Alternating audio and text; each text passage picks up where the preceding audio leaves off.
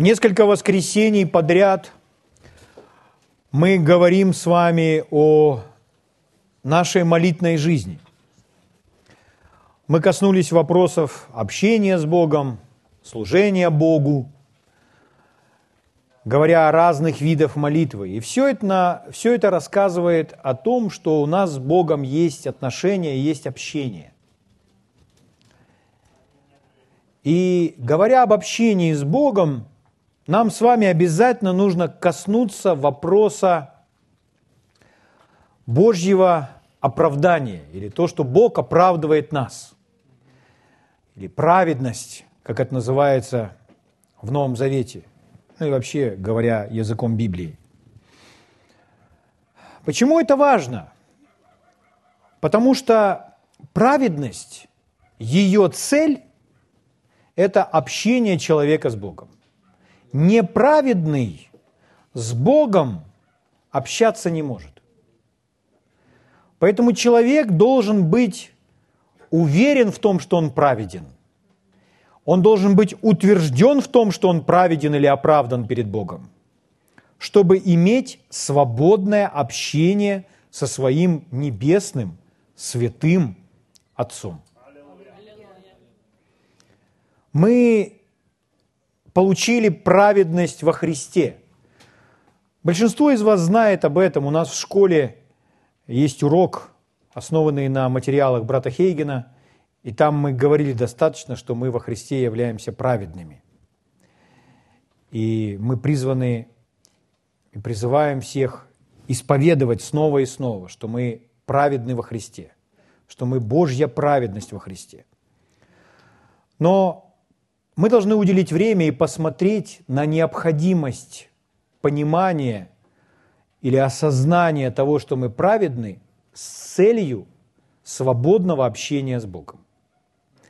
Потому что если человек задается вопросом, а для чего эта праведность, то цель праведности именно в этом, чтобы человек имел общение с Богом. Вот почему важно быть в этом утвержденным. Давайте мы откроем с вами фундаментальное место Писания, которое вы отметите в своих Библиях и будете им позволить этому месту Писанию глубоко проникнуть в себя. Это второе послание к Коринфянам, 5 глава, 21 стих. 2 Коринфянам 5.21. Здесь написано, «Ибо не знавшего греха Он сделал для нас жертвою стоит курсивом, то есть это слово можно пропустить, это слово вставили переводчики для понимания. Он сделал для нас жертвую за грех или грехом, чтобы мы в нем сделались праведными пред Богом. Я прочитаю вам перевод епископа Кассиана перевод, который был издан в 70-м году. То есть сравнительно 1970 году, сравнительно новый перевод. И в нем участвовала целая группа людей с целью, чтобы или адаптировать в начале синодальный, а потом они все-таки занялись и перевели, и сделали полностью отдельный перевод, с целью, чтобы все слова и все выражения были близки к оригиналу и понятны для современного поколения. Итак, перевод епископа Кассиана звучит так. «Не знавшего греха он сделал грехом вместо нас». Он, то есть Бог, сделал грехом вместо нас. У людей возникает непонимание, как можно говорить, что Иисус стал грехом вместо... Разве Иисус может стать грехом? Здесь написано, что Он согрешил. Иисус не согрешил. Здесь написано «не знавшего греха». То есть Иисус, Он без пятна, без порока, Он никогда не грешил. Он был искушаем во всем, но Он не уступил ни одному греху в своей жизни. И Он был сделан грехом с определенной целью. Вместо нас, ради нас, чтобы нас избавить от этого греха, потому что Он заместительная жертва за наши грехи. Он агнец, который отдает свою жизнь за наши грехи. Аминь? Итак, Агнца, который без пятна и порока, который никогда не согрешил, Бог делает грехом вместо нас.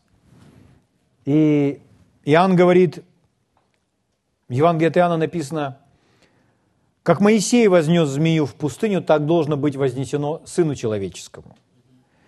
Он показывает нам такую иллюстрацию, что в Ветхом Завете есть образ того, как Иисус будет вознесен на крест. И этот образ, когда Моисей брал медного змея и на шест его возносил. Медь там во времена Ветхого Завета это везде как образ наказания или суда, возмездия. Змей – это образ, образ греха, проклятия, хождения в грехе, жизни во грехе. И вот этот медный змей был вознесен на шест, и когда люди смотрели на него, то они получали свою свободу. И сказано, что точно так же Иисус будет вознесен на кресте. Иисус стал грехом, поэтому тот медный змей во времена Моисея – это образ Иисуса. Это образ греха, в этом медном змее, а Иисус стал этим грехом, и весь грех был наказан, уничтожен во Христе. Аминь. Аминь. Слава Богу. Пророк Исаия за 500 лет, видя эти события, он говорит нам, это 53 глава, вы знаете ее наизусть, многие а, стихи. Он был презрен и умолен пред людьми, муж скорбей, изведавший болезни. И мы отвращали от него лицо свое, он был презираем, мы ни во что не ставили его. Но он взял на себя наши немощи и понес наши болезни. А мы думали, что он был поражаем, наказуем и уничижен Богом. Но он изъязлен был за грехи наши, мучим за беззакония наши. Наказание ради мира нашего было на нем, и ранами его мы исцелились. Все мы блуждали, как овцы, совратились каждый на свою дорогу, и Господь возложил на него грехи всех нас. Он истязаем был, но страдал добровольно, и не открывал уст своих. Как овца веден был он на заклание, и как агнец пред стригущим его безгласен. Так он не отверзал уст своих. Иисус стал грехом. С какой целью? Чтобы мы были спасены. Если бы Иисус не стал грехом, мы бы не были спасены. Поэтому, чтобы нас спасти, он занял наше место, Он стал грехом на том кресте. Слава Богу. Когда Иисус молился в Гесиманском саду, Он знал, через что Ему предстоит пройти. И мы видим, какое у Него там страдание. То есть Он молится и просит Отца, возможно ли, чтобы миновала Его эта чаша. И дальше Он подчиняется Отцу и говорит, впрочем, не как я хочу, но как Ты. И Он все-таки идет на тот крест. Аминь. Был послушен даже до смерти.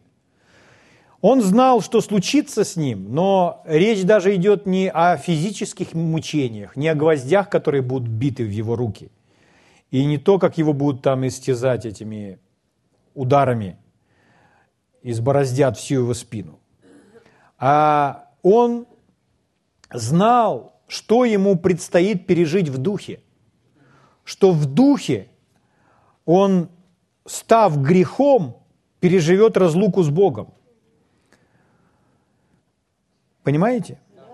Вот в чем наибольшее его страдание, тяжелое переживание, которое предстояло ему пройти.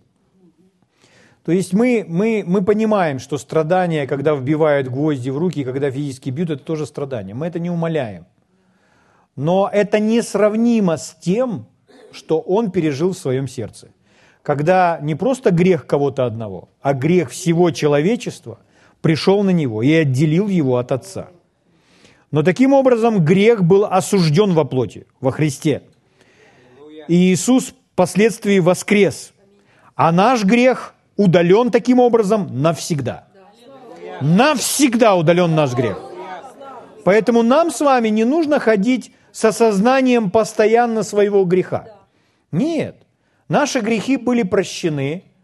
Все грехи до того, когда мы были без Иисуса, с момента, когда мы приняли Господа Иисуса, все, они исчезли. Аминь. Все грехи и ошибки, которые мы совершаем сегодня, когда мы с вами приходим к Богу, исповедуем свой грех, признаем его пред Господом, кровь его Иисуса Христа по-прежнему очищает нас. Аминь. То есть они удаляются, они исчезают, они уничтожаются. Слава Богу.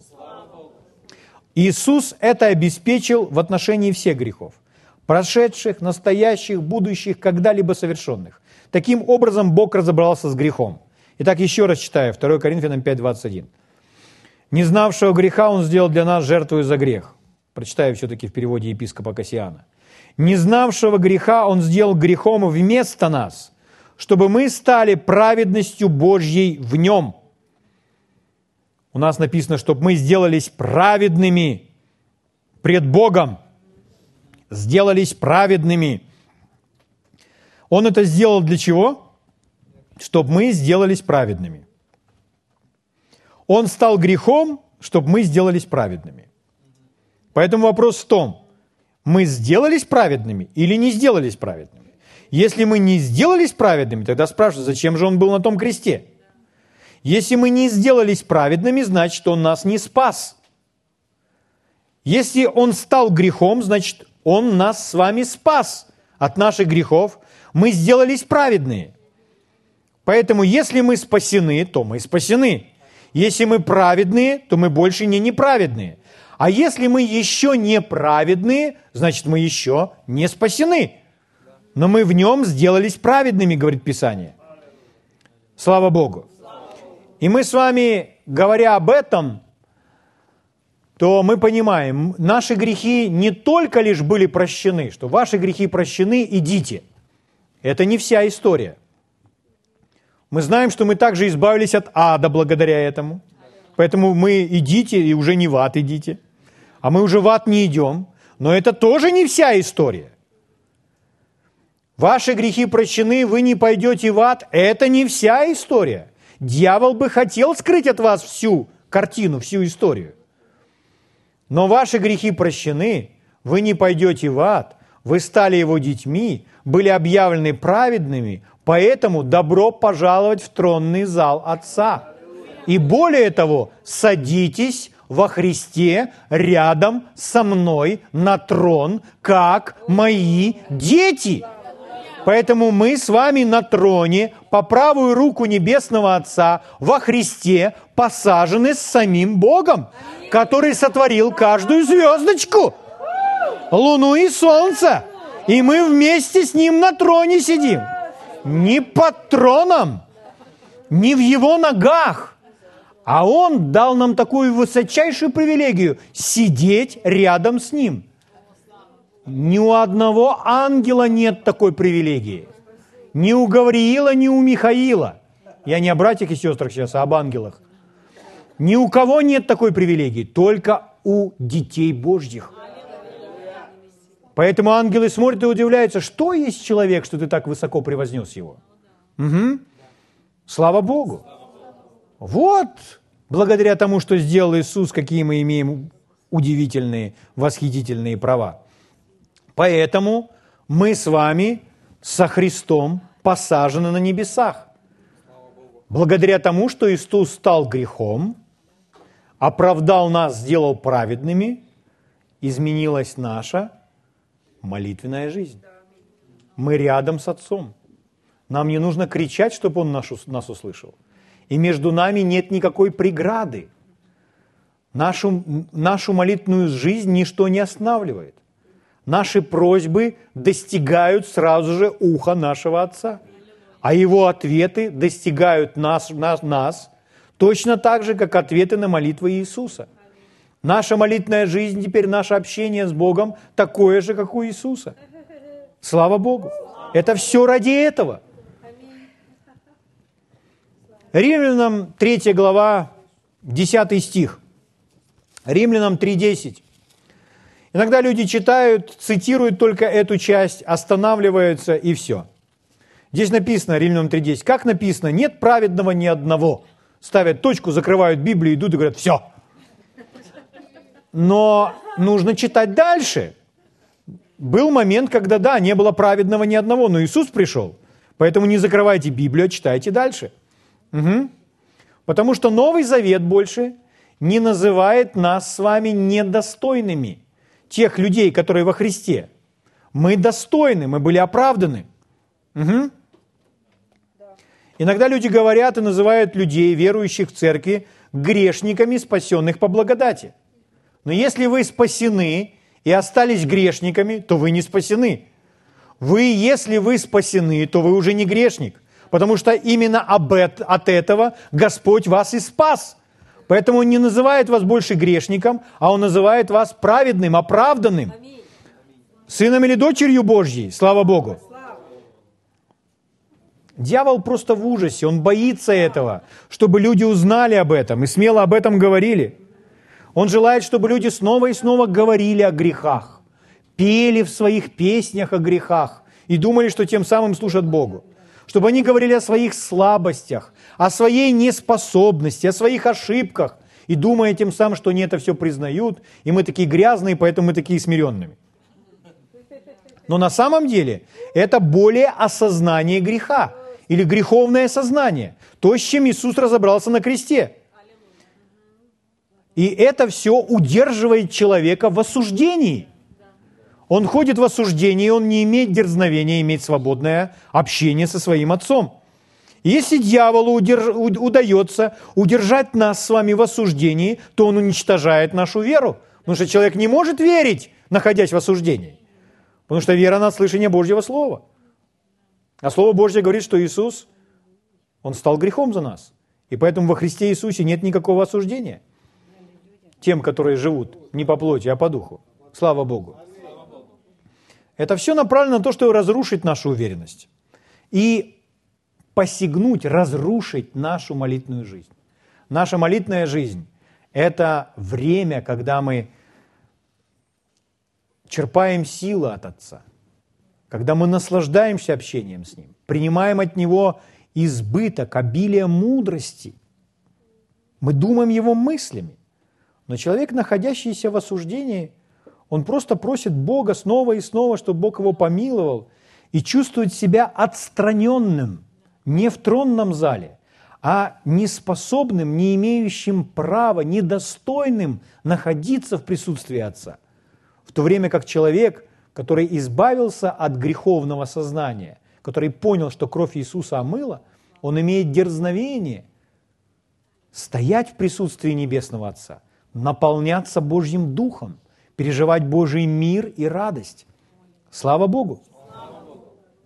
Дело в том, что многие люди в церкви, говоря вообще в церковном мире, очень глубоко развили в себе это греховное сознание, сознание греховности – они постоянно говорят, как они слабы, как они ничтожны, называя себя червем, червем, ничтожеством или еще чем-то. Но Библия так не учит нас. И на самом деле это не есть смирение, это есть невежество.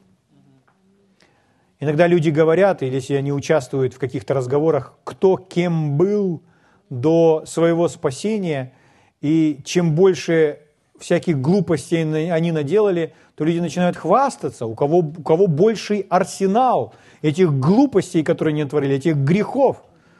Но так может говорить только человек, который не верит в то, что он прощен, что это аннулировано, что это уничтожено. Поэтому нам не нужно об этом вспоминать. Нам не нужно держать это в своей голове. Это кануло, это исчезло, этого больше нет.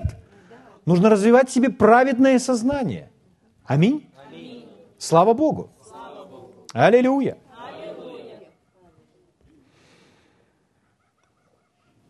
Он стал грехом, заплатил за грех, и мы стали праведными во Христе. Вот это истина. Поэтому что необходимо остановиться, когда мы поняли, прекратить делать, когда мы поняли, что сделал для нас Господь?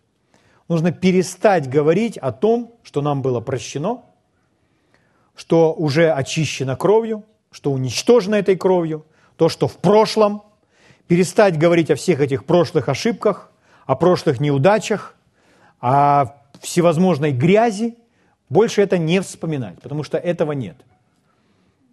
Это не должно нас удерживать в греховном сознании. Аминь.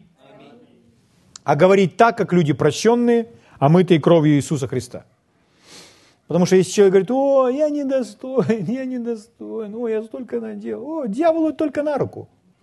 Дьявол радуется, ликует, говорит, да-да-да, мучь тебя, мучь дальше. Угу.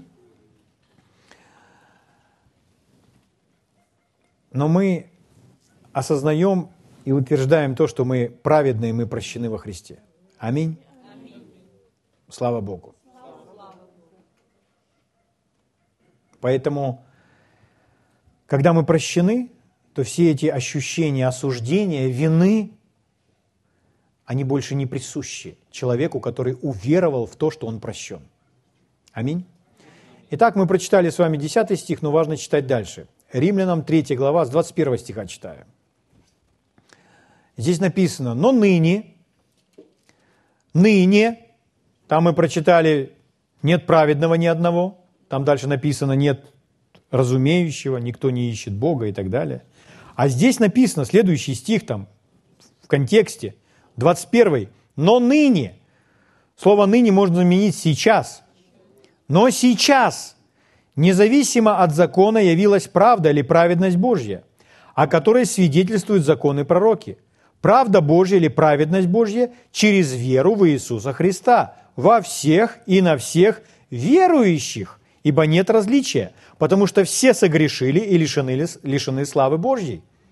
Лишены славы Божьей, значит, лишены общения или быть в присутствии Небесного Отца. 24 стих. «Получая оправдание даром по благодати Его искуплением во Христе Иисусе». Итак, как мы получаем оправдание? Даром. Речь идет об оправдании даром по благодати, искуплением во Христе Иисусе. Слава Богу! Дело в том, что когда мы это с вами увидели, и мы это утвердили в себе, то мы понимаем, с нами это случилось. Мы были оправданы Богом, мы теперь Его праведность. Аминь. Мы больше не грешники, мы Божьи дети. Мы перешли из царства тьмы, вошли в царство света. Все. Это с нами происходит однажды, один раз. Слава Богу. Это изменило навсегда нашу природу. Но бывает так, что э, в собрании или в аудитории звучит такое обращение или такое послание, что к людям, находящимся в церкви, находящимся в церкви долгие годы, обращаются как к грешникам. Мы понимаем, что мы, родившись свыше, мы должны расти, питаться Божьим Словом, должны расти, должны э, познавать истину за истиной, чтобы войти в свои все права, привилегии, чтобы ходить во власти. Аминь. Аминь. Быть ведомым Духом Божьим, практиковать Божью любовь. Мы все это понимаем, что это процесс развития. Когда мы начинаем это все практиковать, действовать согласно Божьего Слова в каждой сфере. Но по, по своей природе мы не грешники более. Мы или младенцы во Христе, или постарше, или взрослые, но мы не грешники. И поэтому неправильно обращаться к церкви как к грешникам. Когда люди не утверждены в том, что они праведны и оправданы Богом, что Иисус стал грехом, чтобы оправдать нас, и мы были уже оправданы, когда люди в этом не утверждены, они слышат какие-то такие послания, послания такие под вопросом, и когда звучит призыв к тому, чтобы опять выйти вперед и спастись там или еще что-нибудь, то люди снова и снова выходят вперед. То есть они как будто несколько раз это осуществляют. Но это призыв не для нас, это призыв для тех, кто был грешником, является грешником, кто еще не принял Иисуса. А мы совершенно в другом положении находимся. Мы его дети. Аминь. И нам не нужно снова рождаться. Нам не нужно снова становиться праведными. Мы были уже объявлены праведными. Слава Богу. Если вы думаете, ну а если я сегодня утром натворил такое, сейчас мы коснемся этого вопроса. Но наша природа навсегда изменилась, и к нам не нужно обращаться как к грешнику. Угу. Как, э, как учил э, Кеньон, он говорил, христианину, который потерял или нарушил общение со своим небесным Отцом, нужно быть очень аккуратен, чтобы не, обра- не говорить ему об отступничестве. Потому что отступничество было присуще еврейскому народу, они отступали и уходили к другому Богу. И человек, который не имеет общения с Богом, это не человек, который отступил от Бога. Это человек, у которого общение нарушено – но он остался Божьим сыном или Божьей дочерью. И в этом есть непонимание в том, что люди путают родственную связь, которая нерушима, и общение. Поэтому, говоря о родственной связи, как мы ее обрели? Мы обрели через новое рождение. Мы были рождены свыше, и мы являемся Божьими детьми. И это навсегда. Как бы мы себя ни вели, мы остаемся Божьими детьми по своей природе. А общение с Богом нарушается из-за того, когда мы ведем себя неправильно или не ходим во свете. Если мы не ходим во свете, мы не можем иметь общение с Богом, пишет Иоанн. Угу. Но если мы исповедуем грехи наши, то Он, будучи верен, простит нам грехи наши и очистит от всякой неправедности. О чем идет речь? Речь идет о восстановлении общения. Слава Богу. Общение восстанавливается с Богом. Но мы с вами не грешники, мы Божьи дети. Это не значит, что Божьи дети всегда ведут себя правильно. Это не значит, что неправильные поступки оправданы. Нет. Неправильно Божьим детям вести себя неправильно. Это нарушает общение с Отцом. Но это не лишает вас вашего сыновства. Ветвь на лозе не имеет такой привилегии сама себя отрезать от лозы. Посредством своих поступков весь вет не отрезает. Отрезать может только виноградарь. Слава Богу!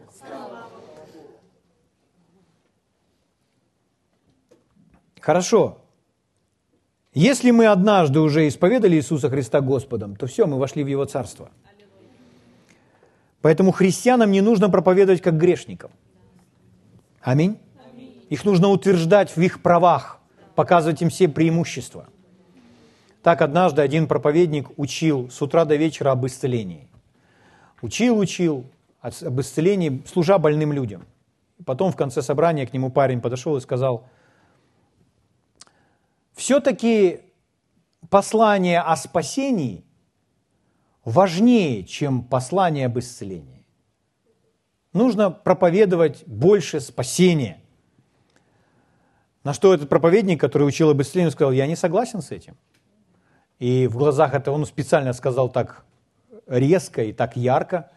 И тот молодой человек, который смотрел на него, он подумал, было видно в его глазах, что он готов начать спорить и обвинять этого проповедника, что тот не понимает о приоритетах и важности, какое послание важнее. На что проповедник ему сказал следующее. Если человек уже спасся, рожден свыше, омыт кровью Иисуса, и он знает, что его грехи прощены, но он не может заплатить по счетам, то ему нужно послание, которое научит его платить по счетам. Поэтому все зависит от того, кому вы обращаетесь. Кто эта аудитория слушателей? Если это спасенные люди, им не нужно снова и снова проповедовать о том, как спастись. Они уже сделали это, они уже перешли из смерти в жизнь.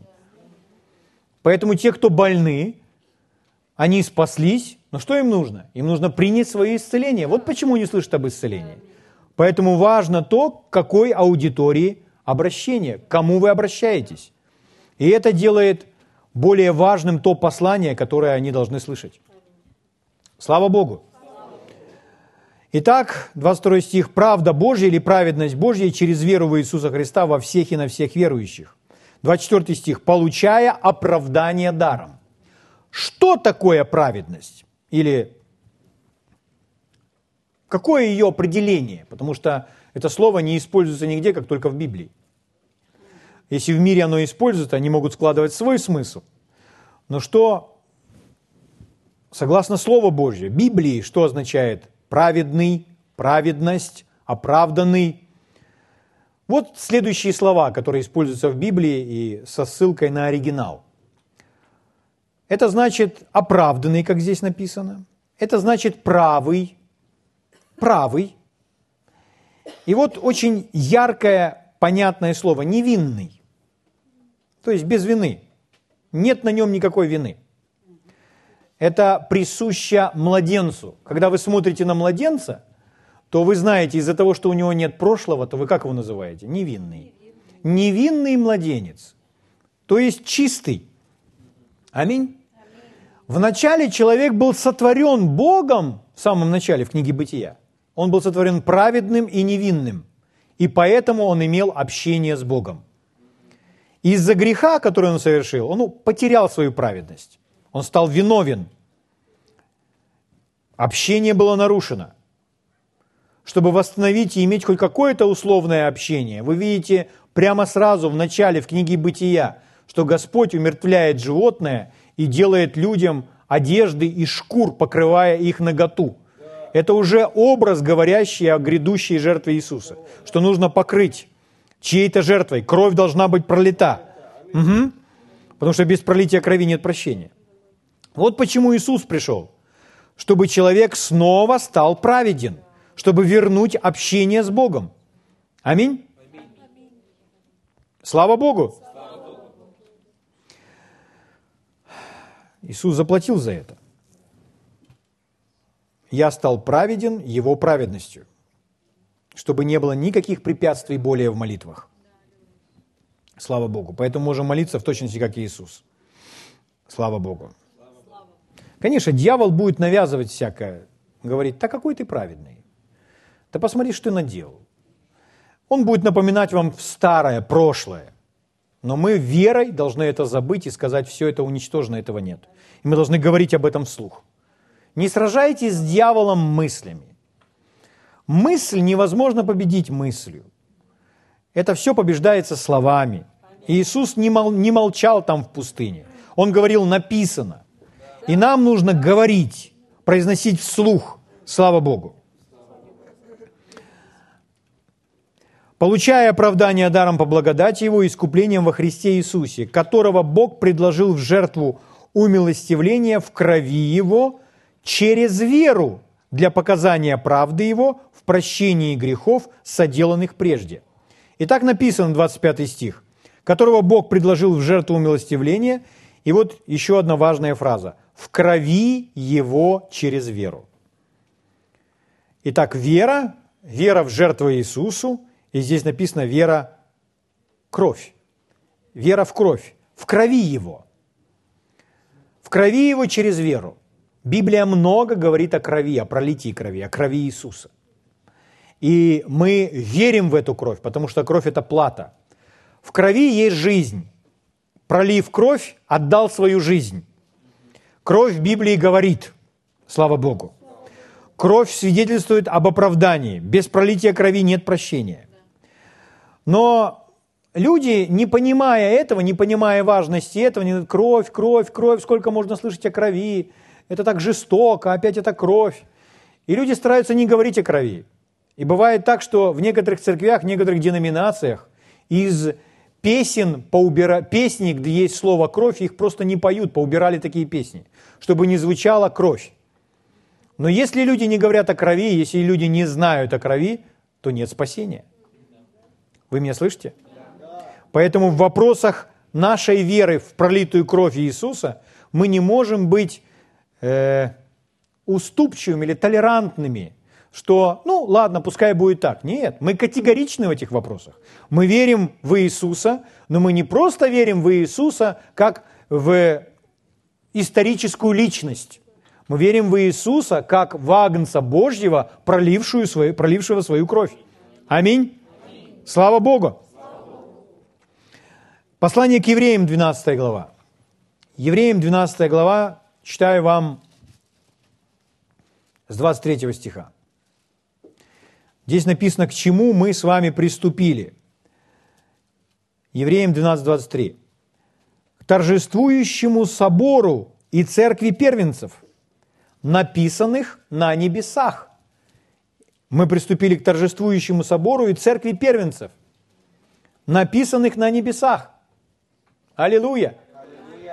Когда речь идет о написанных на небесах, это греческое слово, которое здесь употребляется, оно означает гражданство. Написано на небесах, то есть имеющие гражданство. То есть гражданство небес. Помните, как Иисус говорил, да не радуйтесь вы о том, что бесы вам повинуются. Лучше радуйтесь о том, что ваши имена записаны в книге жизни. Аминь. Что у вас небесное гражданство. Почему нужно радоваться о небесном гражданстве? О, если вы гражданин какой-то желанной страны, то как гражданину желанной страны вам принадлежат права и привилегии гражданина этой страны. Слава Богу. Поэтому у нас с вами есть права, привилегии, как граждан небес. Слава Богу. Но это отдельная история. Итак, написано на небесах, и к судьи всех Богу, и дальше, и к духам праведников, достигших совершенства, и к ходатую Нового Завета, Иисусу, и к крови кропления, опять кровь, к духам праведников, и к крови кропления, говорящей лучше, нежели Авелева. Кровь Иисуса говорит, кровь Иисуса говорит, кровь Иисуса говорит, кровь Иисуса постоянно говорит. Вы скажете, о чем говорит? Кровь Иисуса говорит постоянно на небесах. И вам нужно знать, о чем она говорит. Она говорит о том, что вы оправданы. Она говорит о том, что невинный агнец был принесен в жертву, чтобы вы были оправданы, чтобы ваши грехи были уничтожены и навсегда изглажены из божественной памяти. Слава Богу. Аллилуйя! Написано, говорит лучше, нежели Авелева. Ну, это история из бытия, вы должны помнить. Когда Каин, брат, он из зависти, в ненависти убил брата своего. У Иоанна написано, в первом послании Иоанна написано, кто ненавидит брата, тот человека убийца. Угу. Поэтому мы с вами не ненавистники брата, аминь. Мы не убийцы больше. Слава Богу. А кровь, что она делает? Говорит. И там написано в бытие, Господь говорит, голос крови брата твоего вопиет ко мне от земли. О чем вопиет? О чем может вопиять кровь Авеля? Она говорит, она вопиет о несправедливости, что он не заслужил этой смерти, что он невинный, он невинный, но его лишили жизни. Угу. Это несправедливо. Вот о чем говорит кровь. А о чем говорит кровь Иисуса? А кровь Иисуса говорит об оправдании. Об оправдании нас всех. Слава Богу. Что невинный Агнец отдал свою жизнь за всех нас. Слава Богу. Ну, я согрешил сегодня утром. 1 Иоанна 1,9. Если мы исповедуем, признаем грехи наши, то Он, будучи верен и праведен, простит нам грехи наши и очистит нас от всякой неправедности. После того, как Он очищает от всякой неправедности, что с нами становимся? Мы опять становимся праведными. Да человек задает вопрос, так что, если я во Христе грешу, что-то происходит с моей праведностью? Выходит, что происходит. Что происходит с праведностью? А вам нужно знать еще одно определение праведности. Кенниан дал такое определение праведности. Праведность – это способность стоять в божественном присутствии без чувства вины, осуждения и чувства неполноценности. Поэтому, когда вы нарушаете свет, ваша совесть будет вас судить. У вас будет чувство вины. Совесть судит чувство вины. Почему? Ну, вы нарушили свет. Вы знали, что сделали неправильно, и вы поступили так. Поэтому, если присутствует чувство вины, то это говорит о том, что с вашей праведностью что-то случилось. Потому что праведность – это способность стоять в Божьем присутствии, в тронном зале, без чувства вины или осуждения. Что же мне делать? Если мы исповедуем грехи наши, то Он, будучи верен и праведным, простит нам грехи наши и очистит нас от этого чувства вины и этого чувства осуждения. Слава Богу.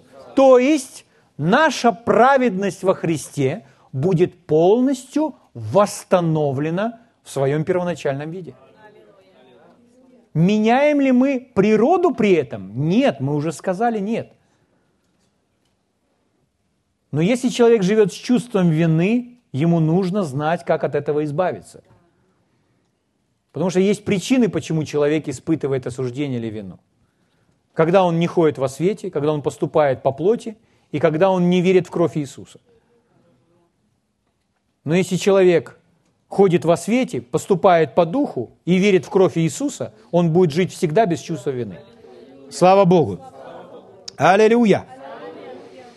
Слава великому царю! Итак, эта кровь Иисуса говорит лучше, нежели Авелева. Она говорит о нашей невинности, о нашей праведности. И кровь никогда не перестанет говорить на небесах в вашу пользу. Слава Богу! Эта кровь говорит, говорит, говорит лучше, нежели Авелы. О вашей невинности. Если вы верите в кровь Иисуса, если вы верите в пролитую кровь Агнца Божьего, то вы понимаете, я был сделан, сотворен Богом праведным. Я был оправдан перед Богом. И это все имеет свою цель чтобы я имел свободное общение с Отцом. Чтобы я имел свободное общение с Отцом. Кеннин сказал очень могущественно по этому поводу. Он сказал так. Многие верующие, они рождены свыше, и они знают о том, что они рождены свыше. И они ходят в церковь. Но они годами не имеют общения с Небесным Отцом. Потому что не поступают по совести. Потому что невозможно не э, ходить во тьме и иметь общение с Отцом. Иоанн говорит об этом. Если мы говорим, что имеем общение с Богом, а сами ходим во тьме, то мы лжем. Это невозможно.